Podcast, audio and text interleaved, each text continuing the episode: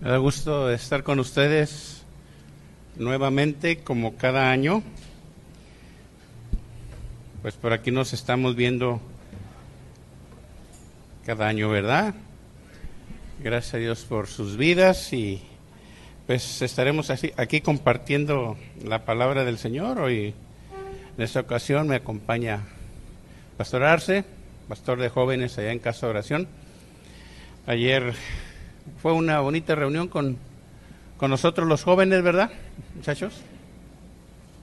¿Cuántos vinieron ayer de jóvenes? no, sí.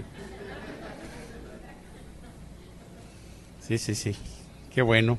Qué bueno, vamos a hoy a compartir la palabra del Señor. Vamos a orar, bendito Señor, te damos gracias por este momento y este tiempo que nos permite, Señor, abrir tu palabra Queremos, Señor, que tú seas el que nos dirija, nos enseñe, como siempre tú lo has hecho, Señor. Ministra nuestra alma, nuestro corazón y todo nuestro ser. En el nombre de Jesucristo. Amén. Bien, habrá su Biblia en San Juan capítulo 5, verso 39. Precisamente ahí vamos a agarrar el tema, el testimonio de las escrituras y y leemos de esta manera Juan capítulo 3, no, perdón, Juan 15, verso 39 y nos dice, escudriñad las escrituras, porque a vosotros os parece que en ellas tenéis la vida eterna y ellas son las que dan testimonio de mí. ¿Quiénes dan testimonio de el Señor? Las escrituras, escudriñar. Aquí del verbo era unao, es eh, mediante la idea de examinar. O sea, lo que vamos a hacer es examinar las escrituras. También habla de investigar, habla de buscar. Y es precisamente lo que hace el creyente, buscar, examinar y investigar. La palabra testimonio, esta palabra del griego también, martureo, que habla de ser testigo y habla también de lo que es testificar. Y también habla de eh, alcanzar buen testimonio o dar el testimonio, atestiguar, declarar, testificar y también ser testigo. Lo que nosotros podemos aprender de esta escritura, nos dice aquí eh, la palabra del Señor, cómo vamos a, a dar ese testimonio o cómo vamos a investigar. ¿Qué es lo que tenemos que investigar? Las escrituras. Por eso vamos a abrir la Biblia y debe de ser con mucho cuidado, con muy buenas intenciones, porque recuerde que ellas son las que nos dan testimonio y también cómo alcanzar la vida eterna. Las escrituras son las que hablan acerca de Dios. Las escrituras hablan del testimonio de Jesús, de la vida de Jesús. Y hablan bien, ¿verdad que sí? Hablan bien. Por eso de ellas vamos a aprender, de las escrituras vamos a conocer y vamos a tener fe. Recuerde, la fe viene por oír y oír la palabra de Dios. Por eso hablemos adecuadamente lo que dice la Biblia, no lo que dice alguien, no lo que digo yo, es lo que dice la Biblia, lo que dice su autor. ¿Quién es? Dios.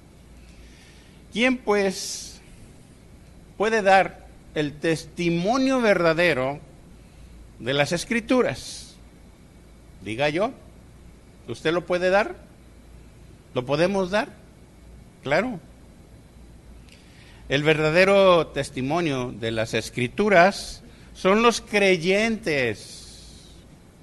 O sea, somos usted y yo, los creyentes que no ocultan absolutamente en nada de la verdad, porque la verdad se nos ha declarado y tenemos esa verdad y esa verdad es la palabra de Dios.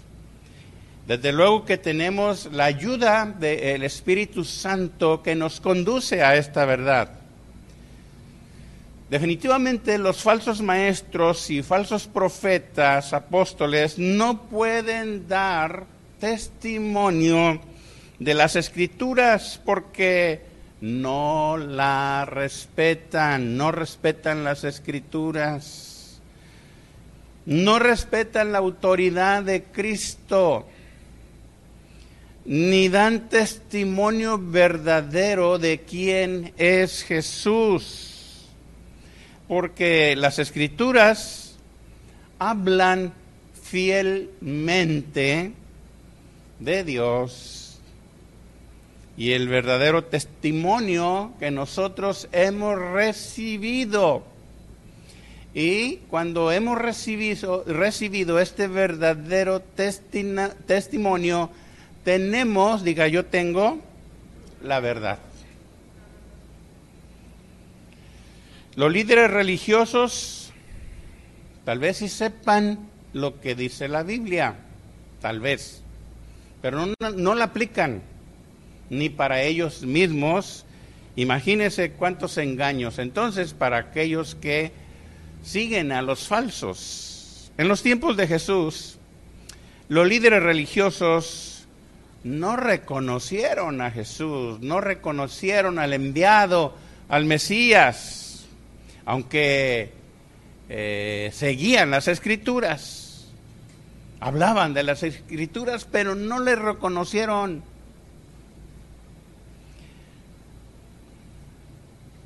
Tal vez los, más bien, los religiosos eh, conocían muy bien la ley, conocían los mandamientos, pero no vieron a Jesús como el Mesías, recuerde, el enviado, como el Salvador. ¿Qué hicieron? Se atrincheraron en su sistema religioso y negaron, fíjense, qué tremendo, permitir que el Hijo de Dios operara en sus vidas para vida, para vida eterna, o que cambiase la vida de ellos. No lo admitieron. Mucha gente no admite la Biblia como un cambio de vida. Muchos lo toman como una simple lectura, como algo moral, algo algunos religiosamente. Hay tanta gente enredada en las formas, en los rituales, en las tradiciones, en la religiosidad. Y eso impide que se aplique con testimonio las escrituras. Y prefieren perderse que ganar su propia alma. El jueves fui a un funeral y había mucha gente, bueno, no, bueno, allá no permiten mucha gente, más que 20 personas, vayan, había 20 personas, bueno, son un poquito muchas.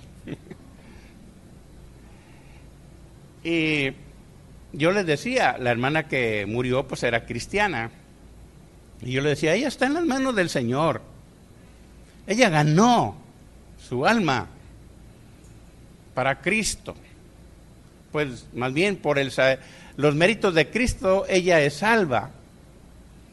Y Jesús se la llevó.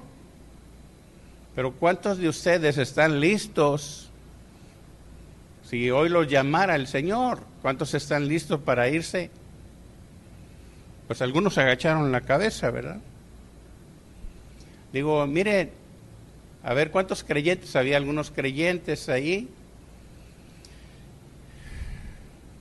hay que ganar nuestra alma para Dios. ¿Qué está haciendo usted para ganar el alma, su propia alma? a veces ya no tanto como ganar a una alma para Dios, por lo menos vamos a ganarnos nosotros para Dios. Entonces, la eficacia de la palabra trae que el conocimiento de Dios y allí nosotros conocemos que Él es Salvador, que Cristo es Salvador. Mire, vamos allí en Lucas capítulo 10, verso 25, vamos a ver un intérprete de la ley que se levantó, aquí dice, para probar a Jesús, para eso sí eran buenos. Lucas 10, 25. Dice aquí, y un intérprete, he aquí un intérprete de la ley, se levantó y dijo, para probarle, maestro, queriendo quedar bien con todos, ¿verdad? Maestro, haciendo qué cosa heredaré la vida eterna? Dice lo que le contestó el Señor. Él le dijo, ¿Qué está escrito en la ley? ¿Cómo lees?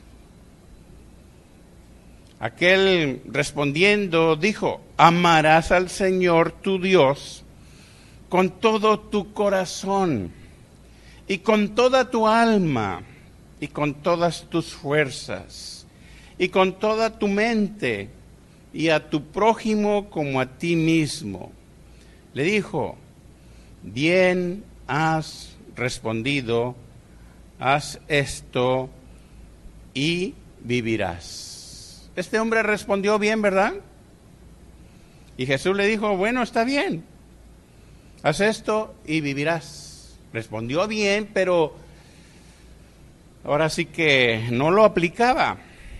Este intérprete de la ley era alguien experto e intérprete de la ley.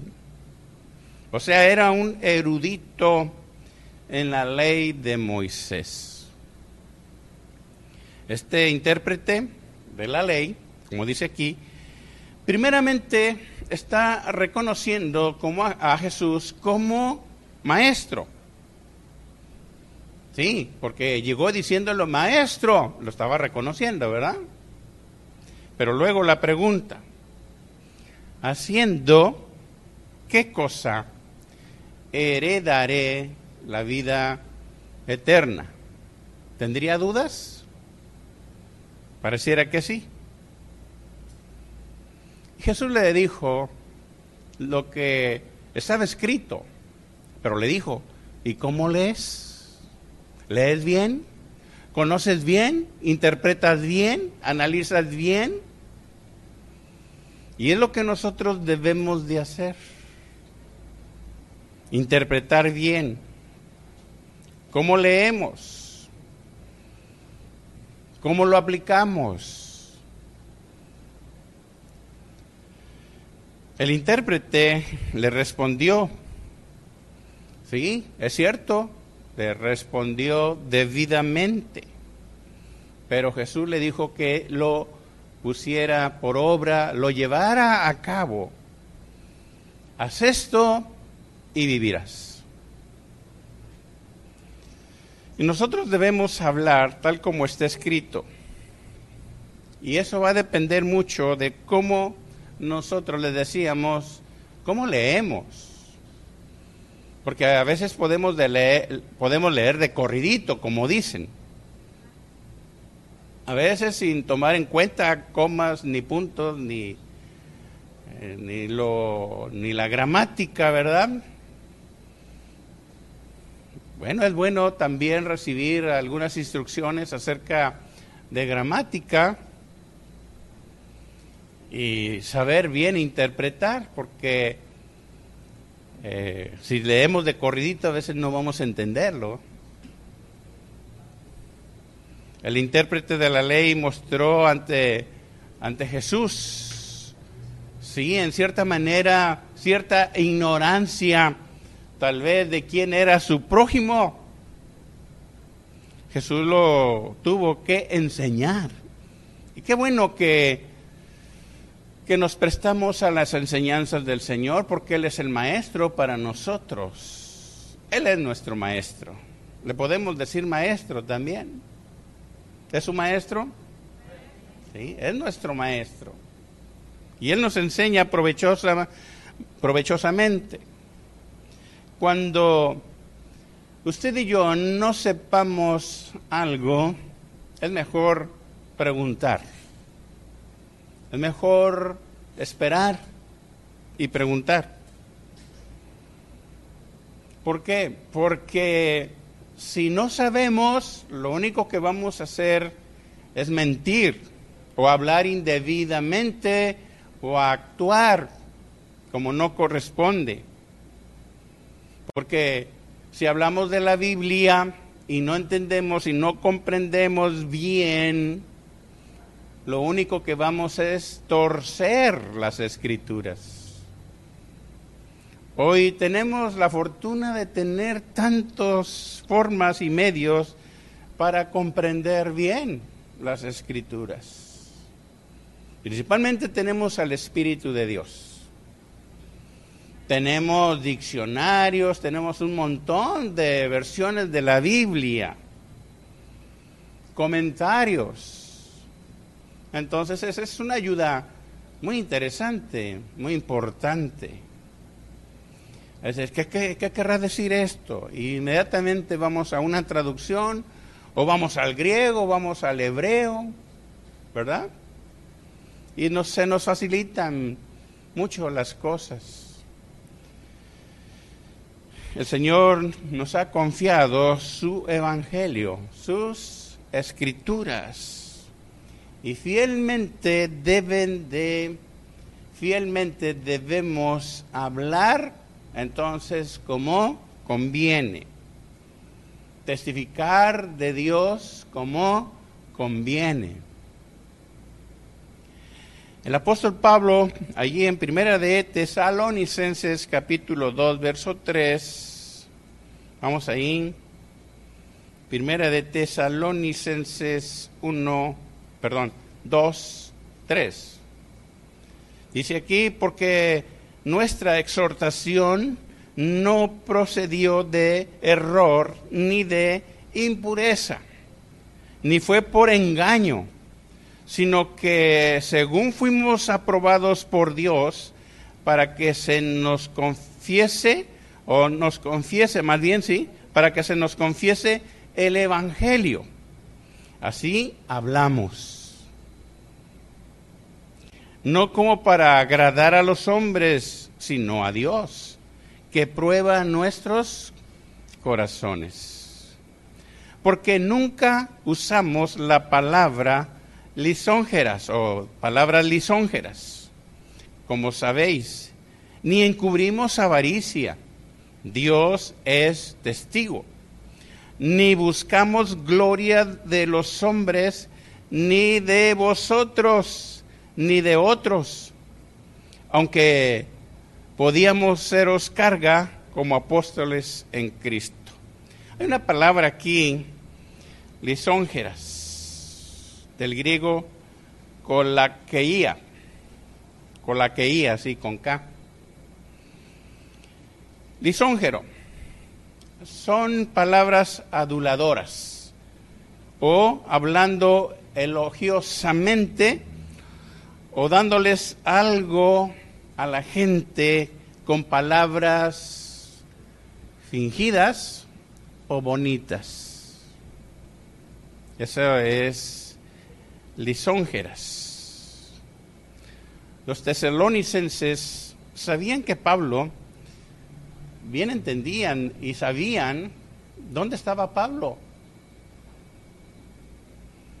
Y Pablo había estado preso, ¿se acuerdan ahí en Filipos? Antes de su venida a Tesalónica.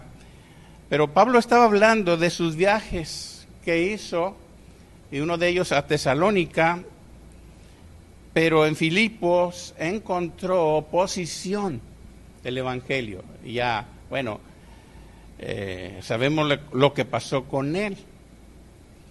Sí, encontró mucha gente opositora a la palabra de Dios, pero dice Pablo que Dios se manifestó a él de una manera personal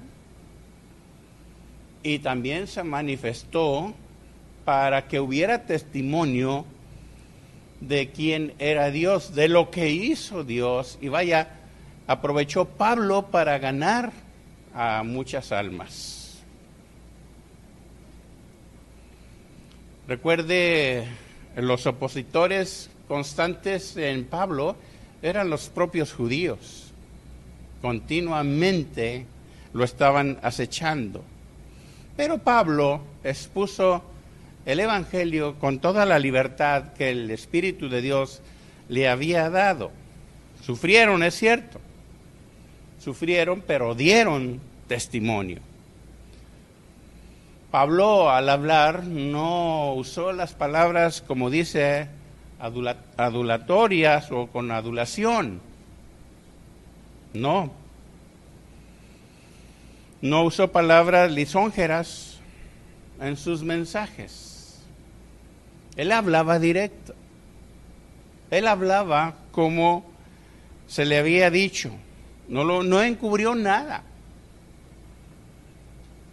Y a veces, a veces es como yo estoy a cargo de las misiones y misioneros, yo les doy instrucciones a los misioneros cómo deben de hablar a la gente, no adulándolos, no elogiándolos, no, no, es que la palabra debe de llegar al corazón para que entiendan que necesitan un cambio de vida, se arrepientan.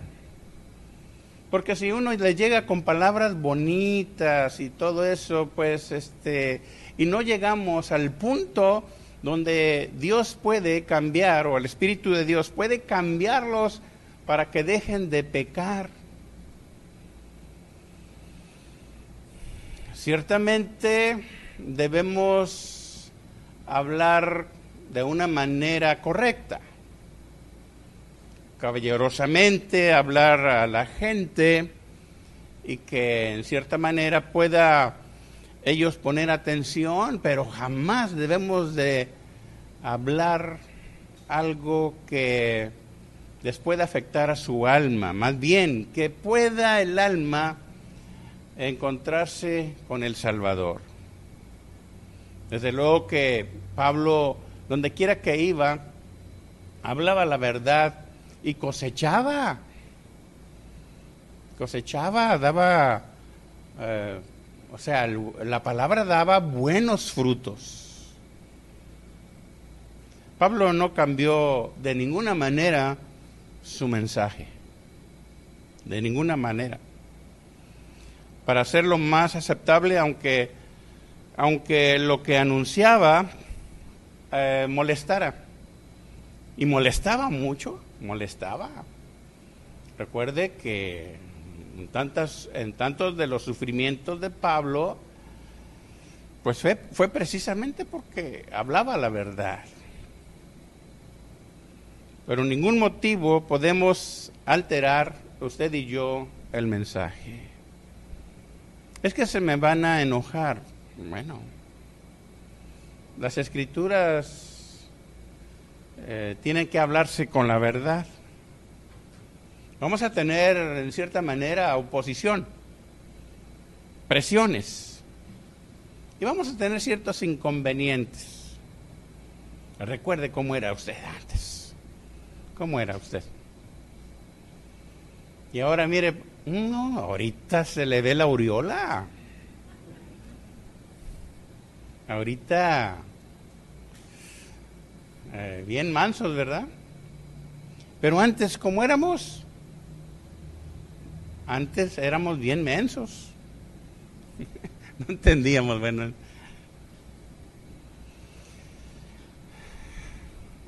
Eh, debemos seguir la dirección, desde luego eh, del Espíritu de Dios, para eso es importante tener esa guía del Espíritu Santo que nos conduce a toda la verdad. Sigamos para seguir hablando, hablando lo que habla la Biblia de la eternidad. Lo que a los que les gusta testificar, ¿cuántos les gusta testificar de Cristo? Poquitos, pero bueno. ¿Qué hacemos? Proclamamos la verdad. tenemos una gran responsabilidad de testificar de Cristo. No hable de usted, hable de Cristo. No pierda el tiempo hablando de usted. Porque, bueno, a la gente a lo mejor no le va a importar mucho lo que era, lo que es usted, pero si les pone adelante, adelante usted a Cristo, entonces puede ser que cambien. Si les hablamos de nosotros, olvídese. O simplemente lo que ellos quieran oír. Estamos invadidos de este mundo con tantas eh, mentiras, con tantos engaños, con tantas cosas que no tiene caso hablar de lo que ya sucede en este mundo. De antemano lo sabemos, pero la gente no sabe del reino eterno, no sabe cómo llegar a Cristo, no sabe la verdad. Hay que hablarles. El acompañante del apóstol Pablo, Silas, se propusieron, se esforzaron para presentar a Cristo.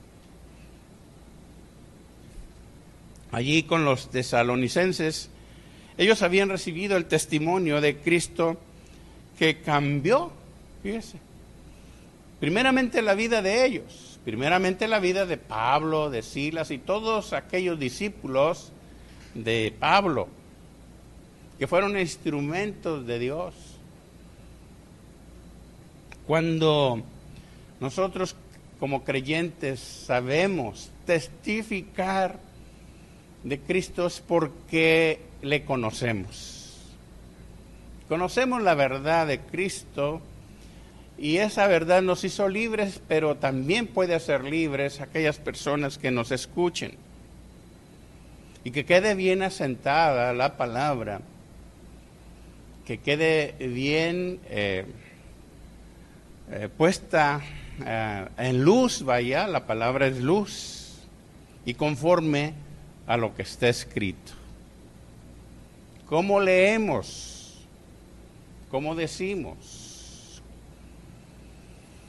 Tenemos la responsabilidad, usted y yo, delante de Dios, de dar testimonio de la palabra de Dios. Recuerde que es palabra de Dios, no es palabra de hombre. Es palabra, palabra del cielo. Primera de Tesalonicenses 2.13. Vea lo que dice allí, Primera de Tesalonicenses 2.13.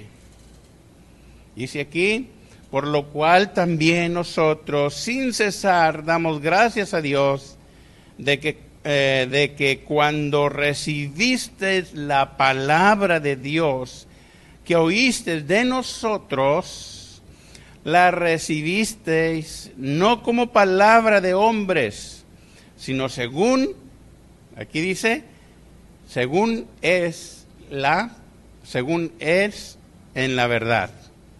La palabra de Dios, la cual actúa en vosotros los creyentes. La palabra de Dios dice que actúa en nosotros los creyentes. Siempre el creyente debe de agradecerle a Dios, debe de estar agradecido porque, ah, bueno, mm, cuando nosotros empezamos a oír de Dios, alguien fue muy valiente para testificarnos. Alguien fue muy valiente en hablarnos la palabra. ¿Verdad que sí? Yo le doy gracias a Dios por la valentía de mi, en aquel entonces, eh, amigo, hoy consiervo y consuegro, que me habló la palabra de Dios en un salón de clases cuando éramos estudiantes. Y yo me le escapaba y, Y yo no quería hablar con él porque siempre me estaba hablando.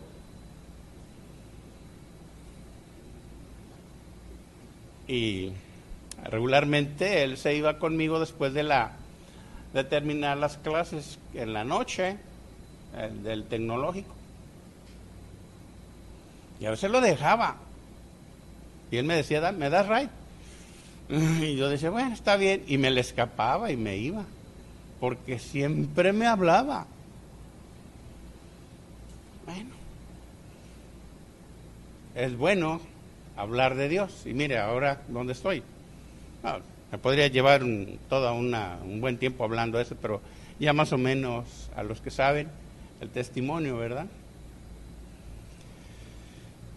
Alguien le testificó a usted.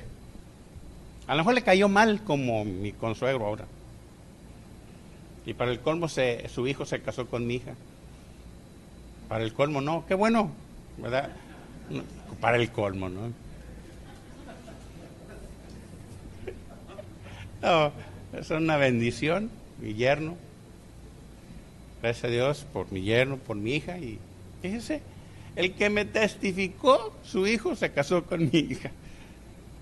Dije, no, ya lo tenías tú bien guardadito. No, o sea, aquel entonces, ¿cuándo, verdad? No, no sabíamos. A lo mejor usted, a usted le testificó alguien que solamente tenía buen testimonio, pero tenía la palabra. A lo mejor no era un erudito en la palabra, pero sabía testificar y conocía de Cristo. A veces encontramos testimonios que alguien dijo, no, pues este, pues yo apenas, apenas, este, o alguien que había testificado, apenas sí conocía algunos versículos bíblicos. Pero se convirtió aquella persona. Alguien ha testificado que a través de un folleto, alguien ha testificado que a través de un Nuevo Testamento, alguien ha testificado de solamente observar a aquella persona y dice, esa persona tiene algo, no es como los demás. Y se acercan y ahí está.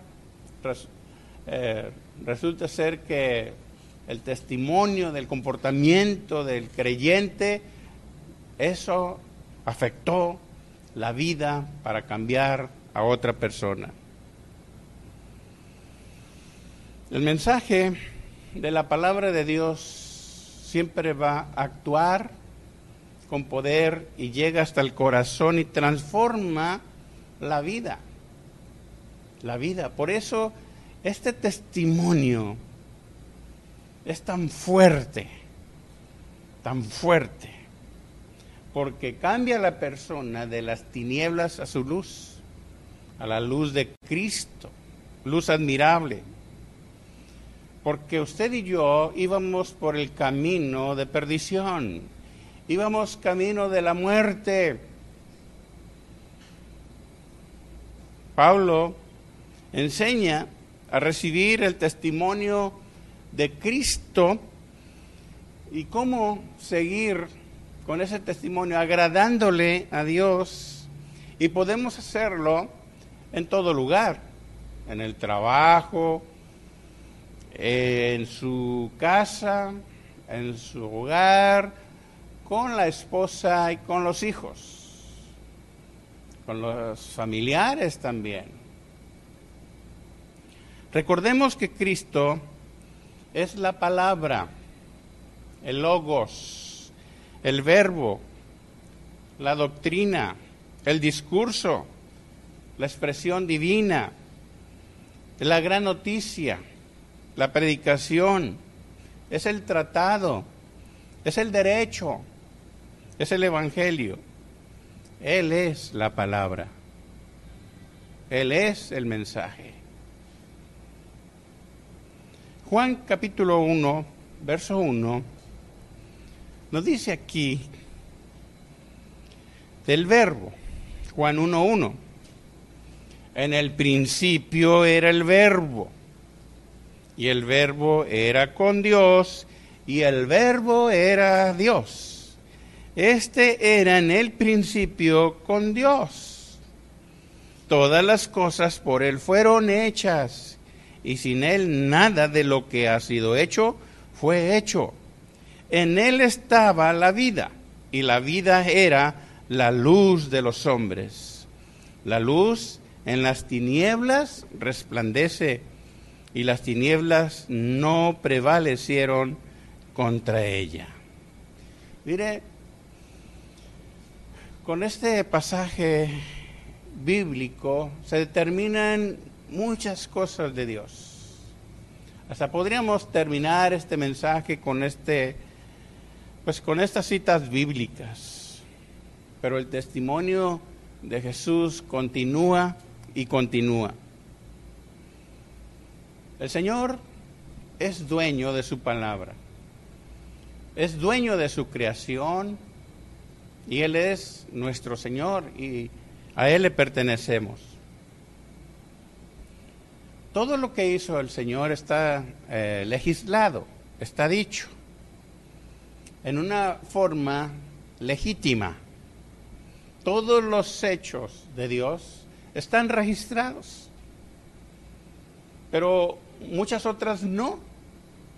Que si todo, todo lo que hizo Cristo se hubiera escrito, no cabrían Vaya, los libros en este mundo, el entendimiento.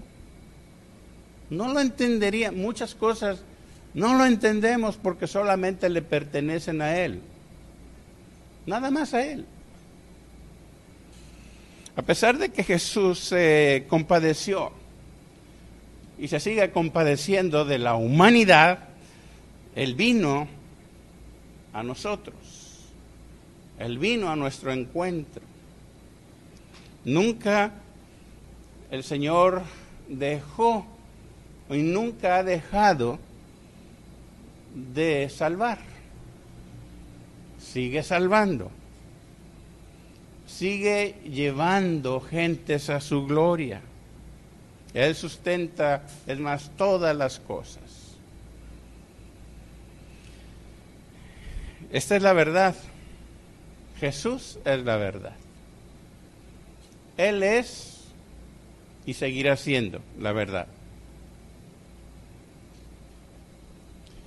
Ojalá y nosotros tuviéramos la fe suficiente para poder comprender todo el poder de Dios. Pero sí tenemos en nosotros vida por la palabra. Usted tiene vida por el Espíritu, vida por la palabra y vida de Cristo. Por eso Juan escribió el Evangelio, para describir la eminencia de la palabra y, para edificarnos en la fe en Cristo y para tener confianza en Él.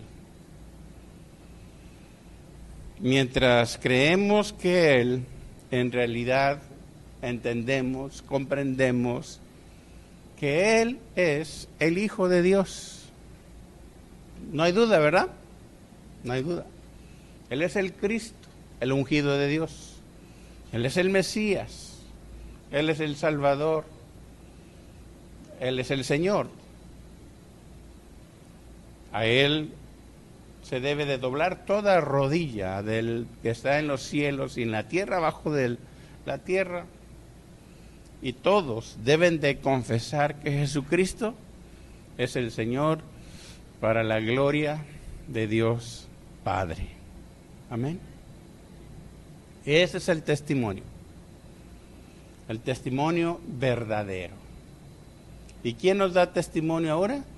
El Espíritu de Dios, las Escrituras y nosotros difundimos este, esta verdad. Amén.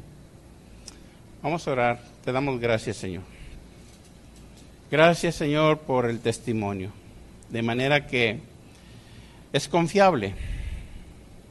Señor, gracias porque Juan, como nosotros, podemos mostrar a Jesús tal como tú lo eres, supremo, inigualable, el eterno, el que era, el que es y el que ha de venir. Por eso nuestro testimonio debe de ser verdadero. verdadero, verdadera tu palabra. Nunca vamos a hablar otra cosa que no esté escrito. Así leemos, Señor. Pero si leemos sin comprender, entonces podemos falsearla, falsear tu palabra. Pero entendemos y creemos, Señor, lo que está escrito de ti, y esta es la verdad, contundente en nuestras vidas. Prepara siempre nuestras vidas, prepara siempre nuestro corazón, nuestra capacidad de entendimiento, Señor, para poder entender todo lo que está escrito de ti. Y nos habla tu palabra que escudriñemos tu palabra, porque ellas son las que dan testimonio de ti. Bendito Señor, que ese testimonio siempre esté floreciendo, siempre esté dispuesto para que cuando demanden de nuestra fe, que cuando quieran saber de ti, sepamos dar respuesta con verdad, con sinceridad. Padre, gracias porque sigues transformando vidas, porque tu testimonio es siempre verdadero.